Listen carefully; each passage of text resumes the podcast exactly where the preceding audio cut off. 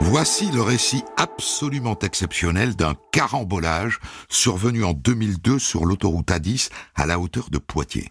Un carambolage qui a impliqué 48 voitures et 10 poids lourds et fait 8 morts. Un récit à travers les yeux du médecin légiste Michel Sapané, appelé sur place pour identifier les victimes. Je le tire de son livre disponible chez Pocket, Chronique d'un médecin légiste. Le docteur Sapané sera là tout à l'heure. J'ai écrit cette histoire avec Nicolas Loupien, réalisation Céline Lebras. Europe 1, Christophe Andelatte.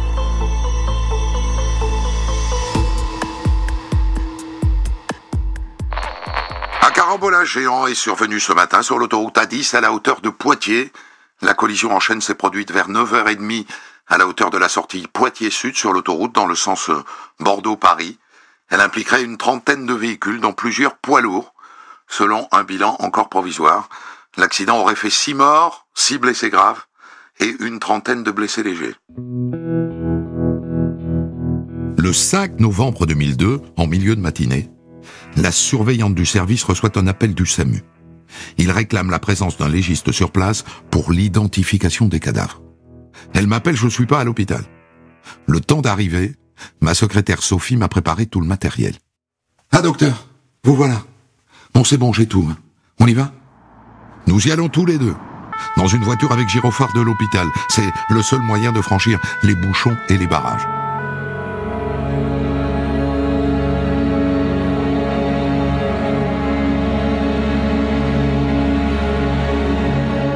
Quand j'arrive sur place, je découvre un incroyable amas de ferraille, éparpillé sur plus de 400 mètres. Ici, un camion calciné, là, deux voitures encastrées complètement brûlées, et là, un amas informe de voitures noircies et fumantes. Sous l'effet de l'impact, elles ont déformé le rail de sécurité. Et puis il y a un camion citerne qui a laissé échapper sa cargaison. Attention, docteur, hein. Vous risquez de vous geler les pieds. On a déjà deux pompiers blessés là. C'était un camion d'azote liquide. L'azote a complètement gelé l'endroit. Le sol est recouvert d'une épaisse couche de glace et de suie mélangée.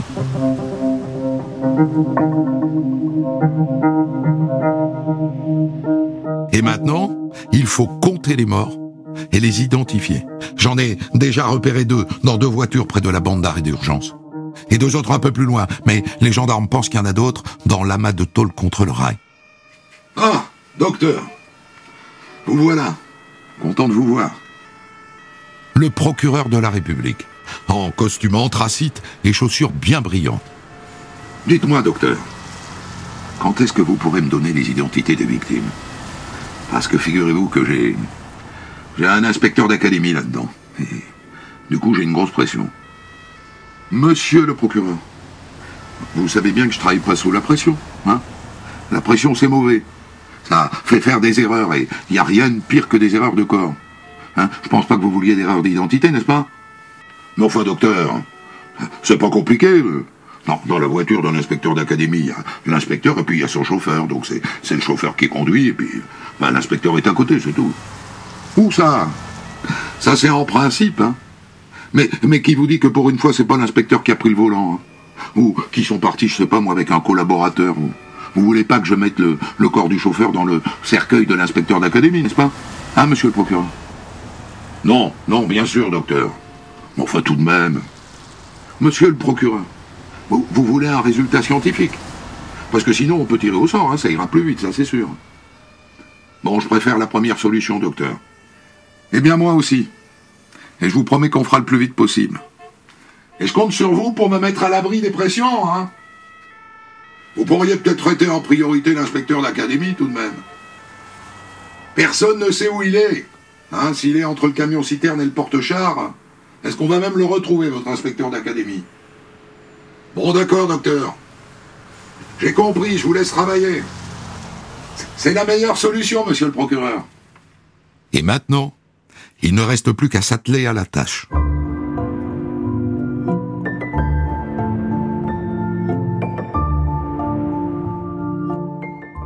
Je me présente au poste de commandement mobile de la gendarmerie. Bonjour, docteur.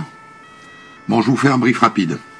D'abord, vous devez savoir qu'ici sur le terrain, vous travaillez sous notre autorité. Hein Nous avons des protocoles. Mais pas de problème, hein, colonel, pas de problème. En revanche, pour les autopsies et les identifications à l'hôpital, l'autorité, c'est moi. Hein. Ça s'appelle marquer son territoire.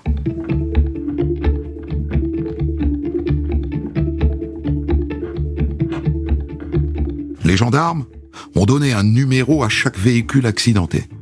Et les corps à l'intérieur sont identifiés par des lettres. A pour le conducteur, B pour le passager avant, C et D pour d'éventuels passagers à l'arrière. Et pour chaque véhicule, il y a une équipe, c'est-à-dire un légiste, on m'annonce du renfort de la région parisienne, un dentiste, un secrétaire qui prend des notes, un photographe qui prend des photos, et de tamiseurs chargés de trier les cendres.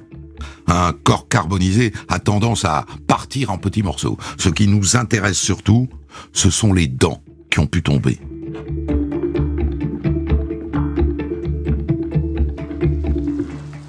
On commence par la voiture numéro 7. Monsieur le procureur, on a besoin de découper l'épave pour sortir les corps. Ah, ça, docteur, c'est très ennuyeux. Les experts automobiles seront pas là avant, avant ce soir. Je veux pas qu'on touche aux épaves avant leur, constatation. Hein. Ah ben vous allez les attendre longtemps alors, vos identités. Écoutez, ce que je vous propose, on prend des photos du véhicule avant, ben, comme ça les experts pourront se faire une idée. Bon, d'accord, docteur. Dans la voiture, ils sont deux. Deux aux places avant. Côté conducteur, un homme. La paroi de son thorax et son abdomen ont disparu. Et du coup, on voit ses organes, le foie, les intestins, les poumons, qui sont cuits. Et sur le siège passager, c'est une femme. Ses clavicules et ses humérus sont apparents. Les deux corps sont entièrement gris-noir. C'est la preuve d'une combustion à très haute température. Les pompiers découpent le toit. Ensuite, je mets des sacs transparents sur chacune des têtes, ça c'est pour éviter de perdre les dents. Et les pompiers commencent par retirer le corps du conducteur, sans trop de difficultés, sauf que les deux jambes s'arrêtent aux chevilles. Les pieds sont restés soudés sur le plancher. Il faut donc les récupérer et les mettre avec le reste dans la housse numéro 7A. Et ensuite, les pompiers mettent la passagère dans la housse numéro 7B. Et puis, les gendarmes tamiseurs passent à l'action avec de gros tamis qu'ils viennent d'aller acheter au Castorama, juste à côté.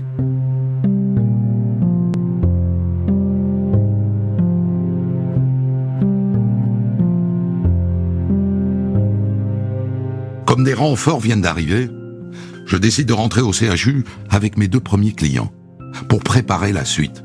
J'ai réussi à persuader le procureur de centraliser tous les corps à l'hôpital. Et donc il faut que j'organise tout ça, et notamment le passage des corps à la radio dans le courant de cette nuit, pour que tout soit prêt pour les autopsies demain. À peine arrivé, je vais voir le responsable de crise de l'hôpital. Alors de quoi est-ce que vous avez besoin, docteur?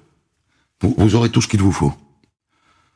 Bon, il me faut euh, ben, d'abord une équipe de manipulateurs radio hein, pour toute la nuit, avec une salle de radio.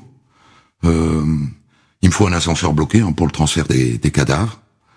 Et puis évidemment des équipes euh, d'autopsie, des lignes téléphoniques aussi pour les recherches d'identification. Il nous faut une ligne de fax. Et puis ben de, de quoi nourrir tout ce petit monde. Hein. Il dit oui à tout. Et après, j'y retourne, avec ma propre voiture, ma Laguna. Je suis de retour sur le site vers 20 heures. Les pompiers ont déployé un éclairage mobile. On y voit comme en plein jour. Entre-temps, mes collègues ont sorti quatre autres corps des véhicules les plus accessibles. Mais toujours pas de traces de l'inspecteur d'académie. Il doit être dans cet enchevêtrement de camions et de voitures compressées. Des engins de levage viennent d'arriver ils peuvent passer à l'action. Le camion citerne qui transportait l'azote est dégagé le premier. Et là, apparaît la voiture de l'inspecteur d'académie. Elle a été prise en sandwich. Elle a été compactée dans un espace qui fait moins d'un mètre. Les jantes avant et les jantes arrière se touchent. Les pompiers mettent 20 minutes avec un vérin hydraulique à déplier la carcasse.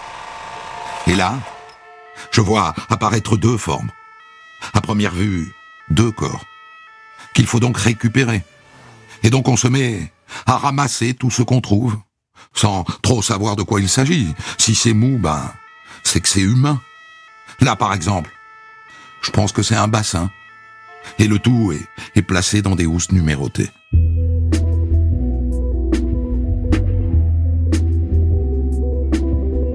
Il est 2 heures du matin. Huit corps en tout ont été sortis des décombres. Il reste à leur donner un nom. Et ce sera le travail de demain.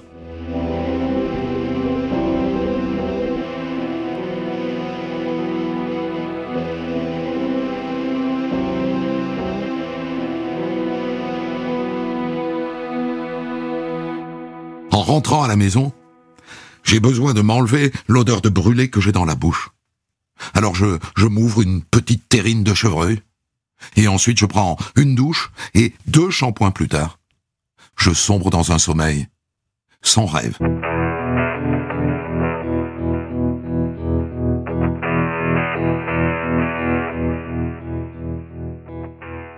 Le lendemain, le réveil sonne tôt, et je retrouve mes collègues légistes et dentistes à l'hôpital.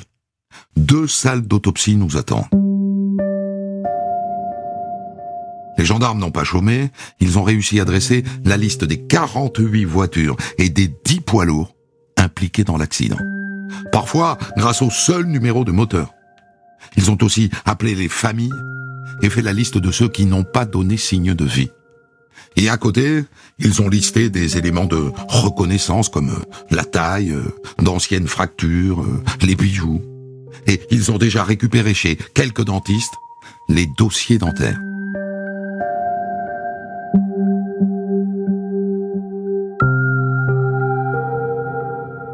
Cela dit, mettre un nom sur ces restes n'est pas le seul but de l'autopsie.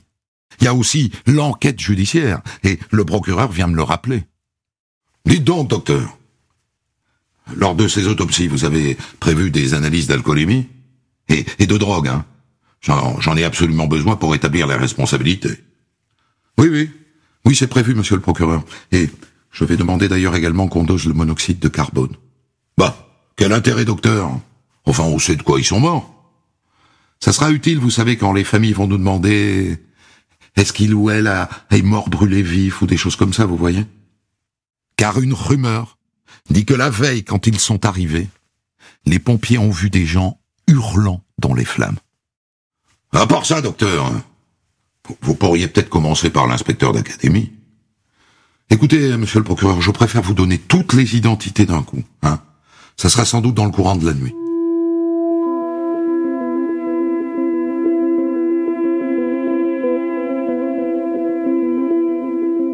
Dans chaque salle, le protocole a été affiché. L'autopsie doit s'intéresser au cou et aux poumons, à la recherche de traces de suie qui prouveraient que la victime respirait ou ne respirait pas. Nous n'en trouverons que dans un seul cas, et encore à très faible dose. Ils n'ont pas brûlé vif.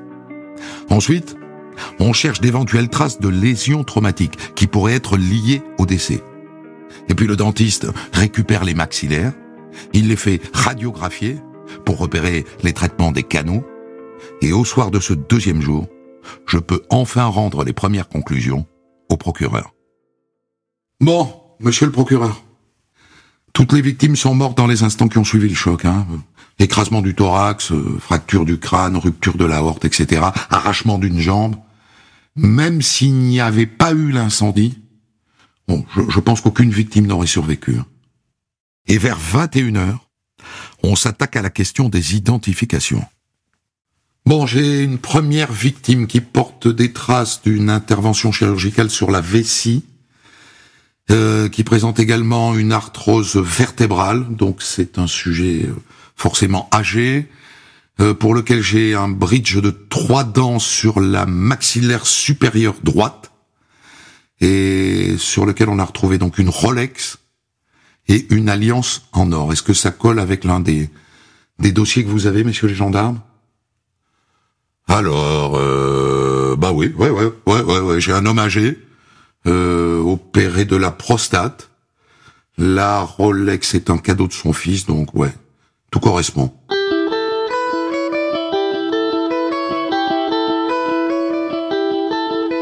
Au final, un seul corps pose problème. Celui d'un homme jeune sur lequel on a trouvé une vis dans le genou. En face, on a bien un disparu qui a eu un problème de genou, mais sans plus de détails.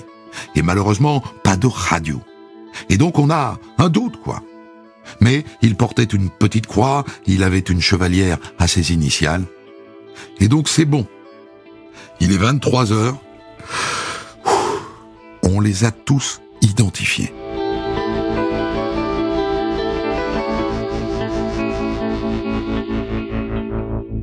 Et ensuite, il y a des bas.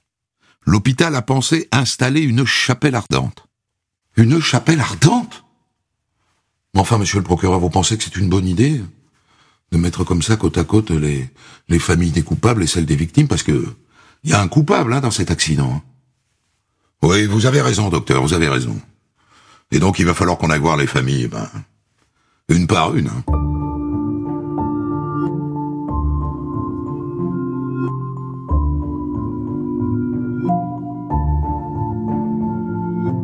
Le procureur est rentré chez lui. Mais pour nous, pour nous tous qui sommes sur le pont depuis 48 heures maintenant, côte à côte, main dans la main, impossible de se quitter comme ça. On doit évacuer, évacuer ensemble toute cette tension accumulée. Et donc un gendarme fait une proposition. Et si on allait boire un verre ensemble, hein, en ville Ça vous dit ça? C'est ça, oui. On va tous débarquer avec les voitures et les gyrophares, au bistrot. Et, on va les garer où? Et, si vous veniez tous à la maison Hein? Bougez pas, je préviens ma femme. Delphine? Bon, ça y est, hein. on a fini. Dis, euh, on, voudrait boire un verre ensemble, euh, et, je leur ai euh, proposé à tous là de venir à la, la maison. Et ils sont bien élevés, hein, tu verras, c'est des gendarmes.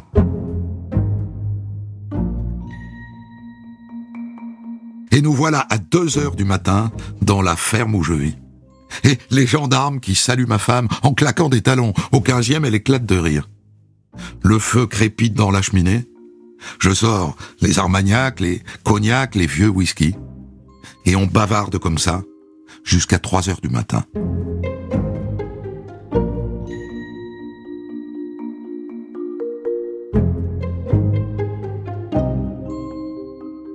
Troisième jour, les légistes parisiens sont partis et nous nous retrouvons en petit comité pour accueillir les familles. Petit comité, c'est-à-dire le procureur, mon ami chirurgien dentiste, Sophie, ma secrétaire, un gendarme et moi. Avec en parallèle une cellule d'aide médico-psychologique. Sur une table derrière nous, on a posé toutes les pièces. Les schémas des autopsies, les radiographies, et les scellés des objets retrouvés sur les corps et dans les voitures. Le procureur a prévu de parler d'abord à chacune des délégations familiales. Et ensuite, je répondrai à leurs questions, à l'exception bien sûr des données euh, sur l'enquête en cours.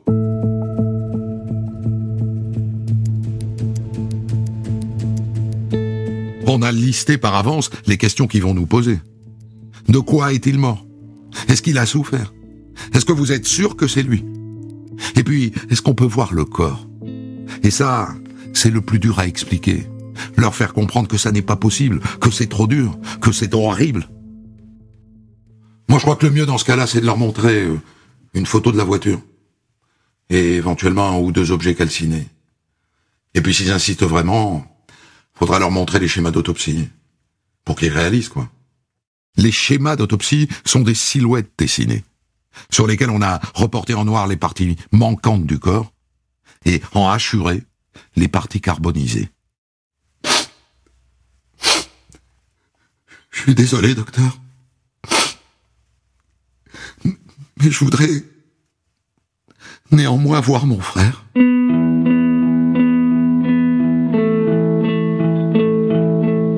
C'est le seul à l'avoir demandé.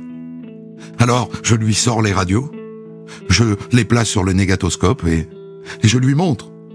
Je lui montre des clichés sur lesquels figurent toutes les parties du corps qu'on a pu rassembler. Quand j'allume la lumière du négatoscope et que la radio apparaît, le garçon marque un mouvement de recul.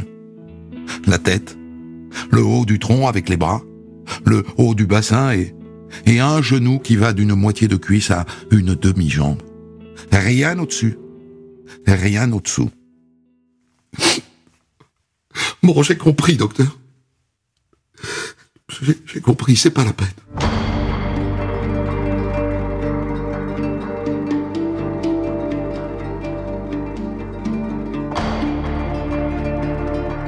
Personne, finalement, n'a demandé l'ouverture des housses mortuaires. Et nous, chacun notre tour. On a dû sortir prendre l'air. Tant de larmes, tant de chagrins, tant de demandes impossibles. Ça ne nous laisse pas intacts. Hein. On est aguerris pourtant, mais ça a été dur.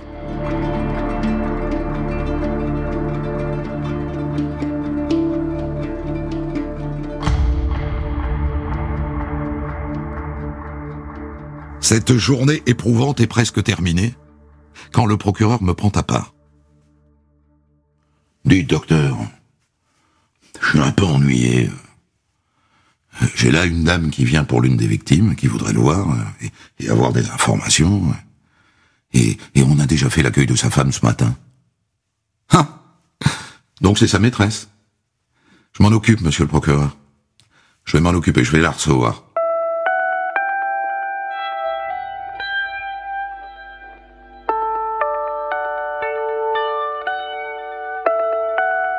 D'où, au passage, la nécessité de bien recouper les identifications.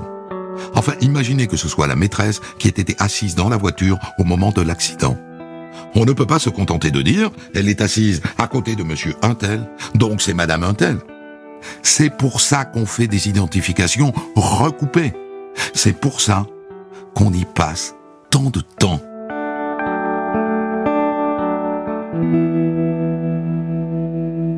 Histoire que j'ai tirée du livre du docteur Michel Sapané, chronique d'un médecin légiste, disponible chez Pocket. J'avoue, euh, Michel Sapané, que j'étais très très loin d'imaginer que, en marge d'un carambolage, allait s'engager une opération de médecine légale comme celle-là je pensais naïvement que puisqu'on trouvait quelqu'un dans sa voiture, je suis un peu comme le procureur, quoi. Hmm. Si le type est au volant, c'est le propriétaire de la voiture. On le met dans le cercueil et on dit que c'est le propriétaire de la voiture. Bien sûr, mais il y a eu. Alors là, on est dans un accident, c'est évident, donc on n'a pas trop euh, le problème euh, d'un éventuel homicide, mais il y a déjà eu des homicides euh, camouflés en accident de voiture avec une personne qui n'est pas, la bonne. qui n'est pas la bonne. Bon, là, c'était une autre problématique, c'est simplement euh, ne, pas se tromper de corps et ne pas faire une inhumation d'une personne avec toutes les douleurs de la famille, alors qu'en fait, c'est pas celle-là. De la même manière, j'avoue que je suis très surpris de voir là le procureur de la République. C'est un carambolage, d'accord, c'est considérable. Mais en même temps, c'est un accident de voiture. Ah mais non, mais le procureur de la République est toujours informé des accidents mortels de la circulation. Et quand il s'agit euh, d'un accident de masse, même si on n'est pas dans euh, une catastrophe d'avion ou des choses équivalentes, quand vous avez euh, une, un carambolage qui prend cette ampleur, qui va être diffusé sur les chaînes nationales, etc., le procureur vient sur les lieux et prend en charge. C'est lui qui dirige, il hein, ne faut pas oublier. Euh, ce carambolage, euh, Michel Sapané, vous êtes intervenu dessus juste après. Est-ce que c'était la première fois que vous alliez sur un accident de, cette importance? Tout à fait, oui. Donc ça a eu un effet de surprise auquel je ne m'attendais pas.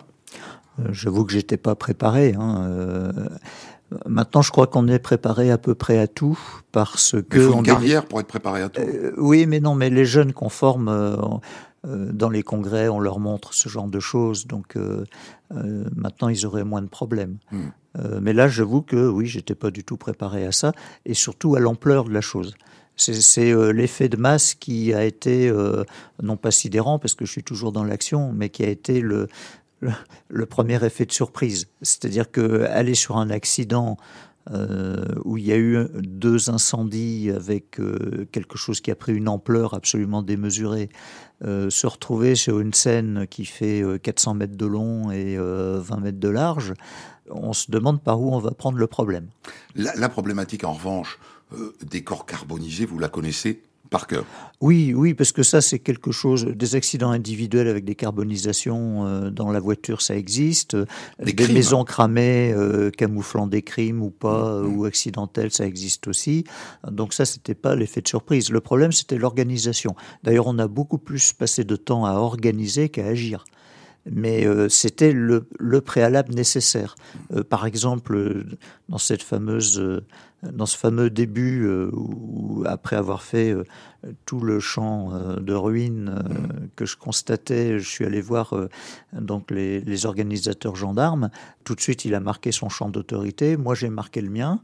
Hein, c'est-à-dire que je ne voulais pas euh, qu'il me perturbe dans mes opérations médico-légales. Euh, et ensuite, on a tous ensemble travaillé pour l'organisation. Premier épisode, ça paraît tout à fait idiot, mais comment numérote-t-on les corps? Mais les gendarmes arrivent avec une méthodologie où elle s'établit sur place euh, là, ça s'est établi, euh, c'était un mixte. On a réfléchi ensemble. D'accord. On a réfléchi ensemble parce que déjà, il y avait une première numérotation des voitures, mais euh, qui n'était pas dans le bon sens. C'est-à-dire qu'elle était partie de la queue puisque seule la queue était accessible au départ. Bon, et après, le procureur aurait aimé que la voiture 1 soit devant. donc après, ça perturbait. donc qu'est-ce qu'on fait? Est-ce qu'on change les numéros ou pas? Bon, hmm. donc on a eu deux numérotations. Ça aussi, c'était risqué. Ensuite, il fallait que le numéro sur place fixé sur place soit le même pour toute la suite. Et quand vous avez 7A, ça veut dire un corps particulier, il ne faut pas qu'il prenne un autre numéro au CHU. Il faut qu'on garde ce numéro. Donc il faut que le numéro soit réfléchi dès le départ. Et ça, c'est quelque chose qui maintenant est un peu mieux rodé, mais ça reste une problématique. Nous, on a fait un plan ADES pour l'accueil. Euh, alors c'est un plan spécial pour l'accueil des décès multiples dans les attentats, par exemple, au CHU de Poitiers. Euh, la numérotation se fait sur place et ne change plus par la suite. Hmm. Alors évidemment, il y a cette histoire d'inspecteur d'académie. Elle figure dans votre dans votre ah, récit. C'était le fil conducteur. Hein. C'est le fil conducteur. Ça revient plusieurs fois. On sent que ça vous agace un peu parce qu'un mort égale un mort. Et finalement, peu importe qu'il soit inspecteur d'académie, mais là, on est typiquement dans la pression de province, quoi. pour le coup. Ah bah, de Paris, pareil. de hein. Paris, pareil. Euh, c'est partout pareil. La, pression. Euh, non, c'est pas le pape. C'est ça que je veux dire. Non, mais euh, on a eu une autre affaire de d'accident routier avec une dizaine de morts qui était un car qui faisait des transit Maroc-Belgique. Euh, et là, on avait la pression des deux consulats, consulat de Belgique, consulat du Maroc, euh, ministre de l'Intérieur. Enfin bon, on avait les pressions dans tous les sens pour avoir la réponse vite, vite, vite. Mais euh, c'est pas ça le, le, principe. Le principe, il faut un temps médico-légal et il faut aboutir à des certitudes scientifiques. C'est-à-dire qu'il faut une preuve scientifique. Et c'est pas juste il est dans la voiture. Ok, d'accord, il est dans la voiture, mais ça suffit pas. Alors le, premier soir, donc après avoir vécu ça toute la journée, vous rentrez chez vous. Vous, dites que vous avez évidemment l'odeur euh, du cramé dans la bouche. Oui. Et puis j'ai ramené les cendres dans ma bagnole aussi. Ah ouais, qui bah était oui, bah oui. Hmm.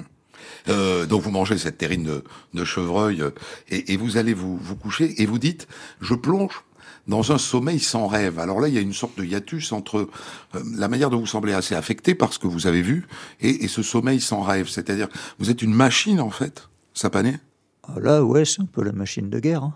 Ouais. On va le dire. De toute façon, il y a la pression, il y a tout un tas de choses. Euh, il y a le lendemain euh, une, euh, une nécessité de, de, de, résultats. Il y a une déconnexion là, du coup. Hein. C'est-à-dire que je ne, je ne suis pas dans l'angoisse de ce qui va se passer demain. Hmm. C'est ce qu'il faut bien comprendre. Vous vous déconnectez, quoi. Ah, je me déconnecte. Il y a une déconnexion complète. La terrine de chevreuil déconnecte, en fait. Oui, et en plus, elle est bonne. Hein. Oui, je, sais. Vous m'en avez offert, j'en ai déjà mangé. Alors, dans, la scène suivante, il y a aussi une scène comme ça, perso, alors qui, qui me surprend un peu. Enfin, oui et non, parce que euh, je sais que vous êtes assez sociable. En fait, là, amener à 2 heures du matin toute une troupe de gendarmes chez vous, alors que vos gosses sont couchés et que votre femme probablement aussi s'est relevée pour préparer euh, je confirme. Euh, trois, trois biscuits et quelques olives, euh, ça, c'est courant, ça je pense qu'on a toujours besoin d'un débriefing. Alors après, chacun trouve sa solution. Là, c'était une évidence qu'on avait besoin d'être ensemble.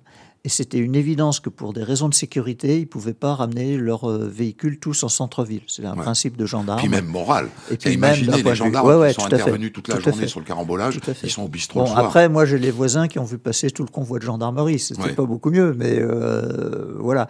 Mais c'était euh, humainement... Enfin, ça m'est venu, mais alors spontanément, c'était absolument pas réfléchi, mais c'était nécessaire. Il fallait qu'on puisse après évacuer tout ça. J'avoue que j'ai été très surpris de vous retrouver au lendemain des autopsies à recevoir, pas que vous, vous, plus un gendarme, plus un dentiste, plus le procureur de la République lui-même, à recevoir les familles une par une. C'est le cadre normal de votre métier ou, là vous avez consenti un extra? Euh, Non, c'est tout à fait extraordinaire. Euh, ça s'est monté très naturellement, puisqu'à la fin de la séance commune d'identification où il y avait toutes ces personnes réunies, euh, on s'est demandé maintenant qu'est-ce qu'on fait? Il y avait le problème de qu'est-ce qu'on fait vis-à-vis des familles, ça semblait évident. le procureur ne voulait pas donner d'informations sur l'enquête, mais pour autant, il y avait peut-être des informations à donner euh, dans une conduite humaine euh, qui se comprend très bien. La chance qu'on a eue, c'est que j'avais un procureur assez exceptionnel, très euh, sensible à cette souffrance des familles. Pour s'y coller lui-même, oui, Pour s'y coller lui-même et prendre un risque, parce qu'il ne fallait pas qu'il donne d'informations sur l'enquête, alors que les questions porteraient inévitablement sur ça, entre autres. Et puis ensuite, psychologiquement, pour lui aussi, il risquait de se faire chahuter. Hein. Mmh. Ça s'est décidé avec lui. Mais finalement, euh, c'est vrai que maintenant, on a depuis, on a réfléchi beaucoup à des organisations de ce type euh, chaque fois qu'il y a des catastrophes avec des décès massifs. Lorsque les décès sont individuels euh, sur une matière criminelle ou accidentelle, peu importe, les, familles, elles viennent dans votre service voir le corps ou pas? Elles peuvent venir voir le corps à la fin de l'autopsie. À la morgue? Oui, puisque quel que soit son état, je considère qu'on doit pouvoir le montrer. Donc il est réparé En sachant qu'il est euh, restauré, euh, qu'on le nettoie, qu'on le maquille et qu'on l'habille. Et qu'on recoue. Et qu'on recoue. Cette fameuse oui, oui, tout, tout, tout, euh, ouverture que vous pratiquez du menton jusqu'au pubis, elle est, recousue. Tout, est recousu. Donc on donne une apparence la plus humaine possible, en sachant que bah, après c'est la géométrie variable. Hein. Quand vous avez un corps qui est putréfié, grouillant d'asticots, c'est une chose. Quand vous avez un corps qui est en bon état, c'en est une autre. S'il est mutilé, découpé en morceaux, c'est encore un autre problème. Donc c'est au cas par cas. Et c'est vous qui donnez les préconisations sur la possibilité de, de, voir ou de ne pas voir le corps? Toujours, ils ont deux principes, j'autorise, je ne refuse jamais. Mais euh, on prend euh, un certain nombre de précautions, c'est-à-dire qu'on les informe, on les on prépare, on informe les familles, on les prépare à ce qu'ils veulent voir. Euh, on commence par présenter la housse fermée, et ensuite seulement, on va essayer de présenter une partie du corps qui soit en bon état. Par exemple, ça peut être une main, ça peut être un pied. Euh, dans l'histoire de mon bus, euh, c'était, euh, il y avait un neurochirurgien qui avait reconnu le pied de sa femme, parce qu'il était en adoration devant le pied de sa femme, hmm. chacun son truc. Donc, on, on, a accédé à sa demande de voir cette femme qui était, dont la tête était complètement éclatée. Donc il n'a pas vu la tête, il a vu le pied. Et c'était un neurochirurgien pour ouais, C'était quelqu'un qui était habitué. Quelqu'un qui était un peu habitué, mais il a dit je veux pas voir, je veux montrez-moi les pieds de ma femme, ça sera parfait. Hmm. Et donc euh, on est dans un cas par cas. Il n'y a pas de règle générale, si ce n'est qu'ils ont le droit de voir et que c'est inscrit dans le code de procédure pénale depuis euh, l'affaire. Vous ne pouvez pas le refuser. non, on ne peut pas le refuser. Par contre, après, en ce qui concerne les informations sur les causes de décès, les circonstances et tout ça, on est soumis au secret de l'enquête, donc on ne transmet aucune information aux familles. On, transmet, on leur dit de se, de se tourner vers le procureur qui a le pouvoir de lever une partie du secret pour des intérêts publics. C'est une des quand même des difficultés de, de, votre métier, c'est que euh, vous venez avec, avec l'autopsie rajouter un deuxième traumatisme sur le premier. Euh, la mort accidentelle ou criminelle est déjà une épreuve pour la famille, mais lorsqu'elle découvre, sans vraiment d'ailleurs être préparée à ça, qu'on a démonté complètement le corps euh, et on rentre pas dans les détails, mais tout remis en vrac, parce qu'en vérité, vous ne remettez pas les organes à leur place. Tout est remis, plus ou moins. C'est remis dans le corps, mais euh, d'abord, on fait ce qu'on peut. Ouais. Et puis ensuite, euh, de toute façon, euh, il n'y en a pas d'autre solution. Je suppose que dans les cas de suicide, par exemple, mhm. euh, là, là, on est dans, un double traumatisme assez, ah oui, tout à fait, mais assez rude. C'est pour ça que moi, celui qui se suicide ne sait pas qu'il va exposer sa famille. Enfin, si, si, des fois, on en a. Moi, alors, c'est une histoire absolument terrible où le, c'est un conducteur de meute. donc de les meutes de chiens pour les chasses. Oui qui fréquentait la chasse dans laquelle je chasse et qui s'est suicidé mmh. et qui euh, savait qu'il y aurait une autopsie parce que c'était un suicide à l'arme à feu. Et donc il a prévenu le SAMU et la gendarmerie. en leur disant je vais me suicider, mais je ne veux pas d'autopsie, donc je ne me suiciderai que quand vous allez arriver. D'accord. Et donc, euh, bah, euh, ils ne savaient pas quoi faire, ils y sont allés quand même, hein, évidemment. Et effectivement, euh, tout fermé de l'intérieur, avec la lettre, le gars s'est suicidé. Euh, avec son arme et euh, ça a bouleversé les équipes là du coup. Mais c'est un traumatisme de rajouter une autopsie. C'est pour ça que je dis que quand on peut s'en passer, avec les moyens modernes d'imagerie qu'on n'avait pas à l'époque, on a fait les recommandations, il faut absolument changer les états d'esprit des procureurs et même des légistes. Parce que faire moins d'autopsies, faire moins plus d'IRM et moins de... Plus d'IRM, plus de scanners, plus de réflexion et des indications ciblées pour les prélèvements. Si j'ai un problème euh, euh, traumatique, tout ce qui est traumatique, je vais le prélever, bien évidemment. Mais si j'ai pas d'argument pour ça, euh, je vais limiter mes prélèvements au strict minimum sans forcément ouvrir le corps. Quand j'ai pas de traces de violence patente, qu'est-ce qui reste intéressant C'est la toxicologie. Oui, on peut peut-être faire des prélèvements sans ouvrir. Oui, on peut faire des prélèvements sans ouvrir. Hmm. Vous préconisez cette ah ben évolution-là je préconise, mais cette évolution, c'est celle qui existe en Suisse en ce moment. En, Suisse, c'est ce qu'ils font. Ils font ce qu'ils appellent les virtopsies, que tout le monde a traduit par autopsie virtuelle, qui n'a rien de virtuel.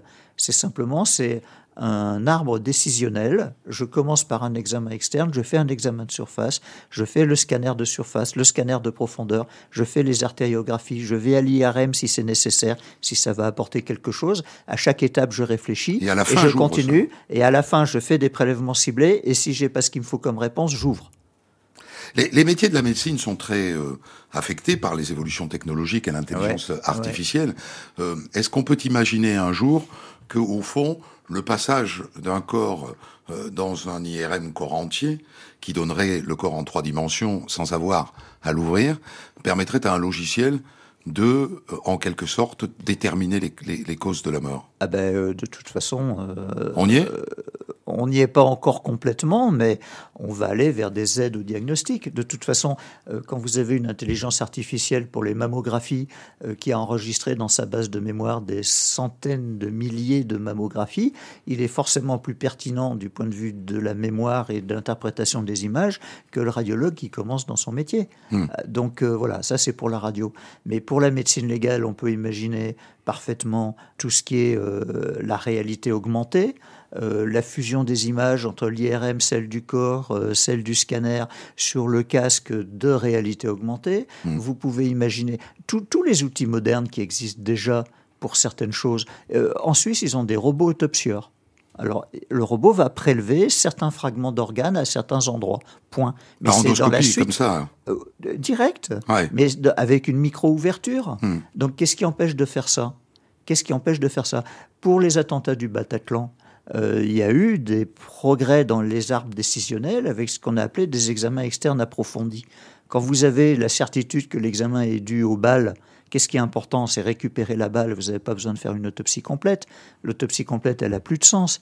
Sur le scanner, vous voyez très bien quels sont les épanchements, quelles sont les lésions, quel est le trajet de la balle. Il faut juste récupérer la balle, ça c'est obligé pour faire la balistique. Bon, bah ça, on n'a pas besoin de faire une autopsie Vous êtes le dernier des Mohicans. Euh, bah, je voudrais pas que la médecine légale soit les derniers des Mohicans. Il faudrait qu'on récupère le niveau euh, de certains, le niveau qu'on a en Suisse. Alors en France, ça avance. Hein. Faut pas me faire dire que la médecine légale en France est, c'est Moyen Âge. C'est pas du tout ça. Euh, mais la grosse différence avec la Suisse, c'est qu'en Suisse, on confie les investigations à un institut et c'est lui qui pose toutes les indications et qui fait sa salade. En France, c'est le procureur qui vous dit on va faire l'anatomopathologie, on va faire la toxicologie ou pas. Ça dépend de mes finances. Il y a une réforme du parquet qui est annoncée. C'est oui, bah, de, oui, retirer cette. C'est aussi les, les, mentalités et puis arrêter de penser que c'est parce qu'on va voir de ses yeux qu'on détient la vérité alors qu'on peut peut-être la voir avec des images. Merci beaucoup Michel Sapanet de nous avoir confié toutes ces histoires. C'était un plaisir. Depuis le début de, de cette semaine, vous m'avez donné évidemment envie d'en raconter d'autres. J'en ai déjà un, petit tas de sélectionnés pour une, une, prochaine série que nous ferons dans, dans les mois qui viennent. L'histoire d'aujourd'hui, Carambolage, était tirée de votre livre Chronique d'un médecin légiste, disponible chez Pocket. Des centaines d'histoires disponibles sur vos plateformes d'écoute et sur europe